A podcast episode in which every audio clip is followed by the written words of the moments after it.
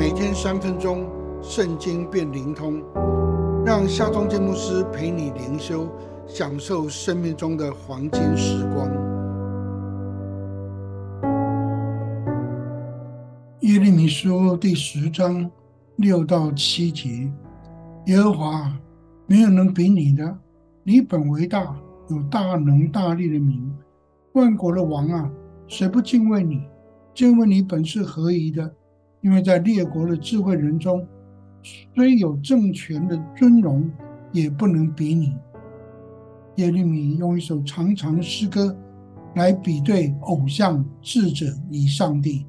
先知说，偶像只是树林中所砍下的一段木头，由匠人雕刻成偶像，披上用蓝色、紫色所做的衣服，再由匠人钉上金片、银片。来做装饰，最后把它钉稳在神桌上。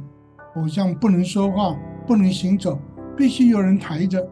偶像不过是木头，它不能降祸，也无力降福。而论及各国的帝王跟智者，先知说，他们虽然拥有政权，也得到尊荣，但他们只是愚蠢无知的一群，居然想要从木头偶像得到训诲与指示。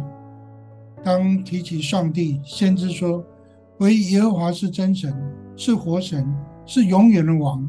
他用能力创造大地，用智慧建立世界，用聪明铺张穹苍。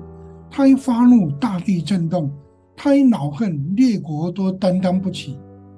因此，先知说：上帝啊，没有能比你的。你本为大，有大能大力的名，万国的王啊，谁不敬畏你？”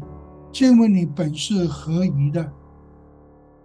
遗憾的是，我们身处异教偶像兴盛的社会，执政者、媒体、社会大众，也正像先知耶利米所描述的，他们愚蠢无知，居然想要从木头偶像得到训诲与指指引。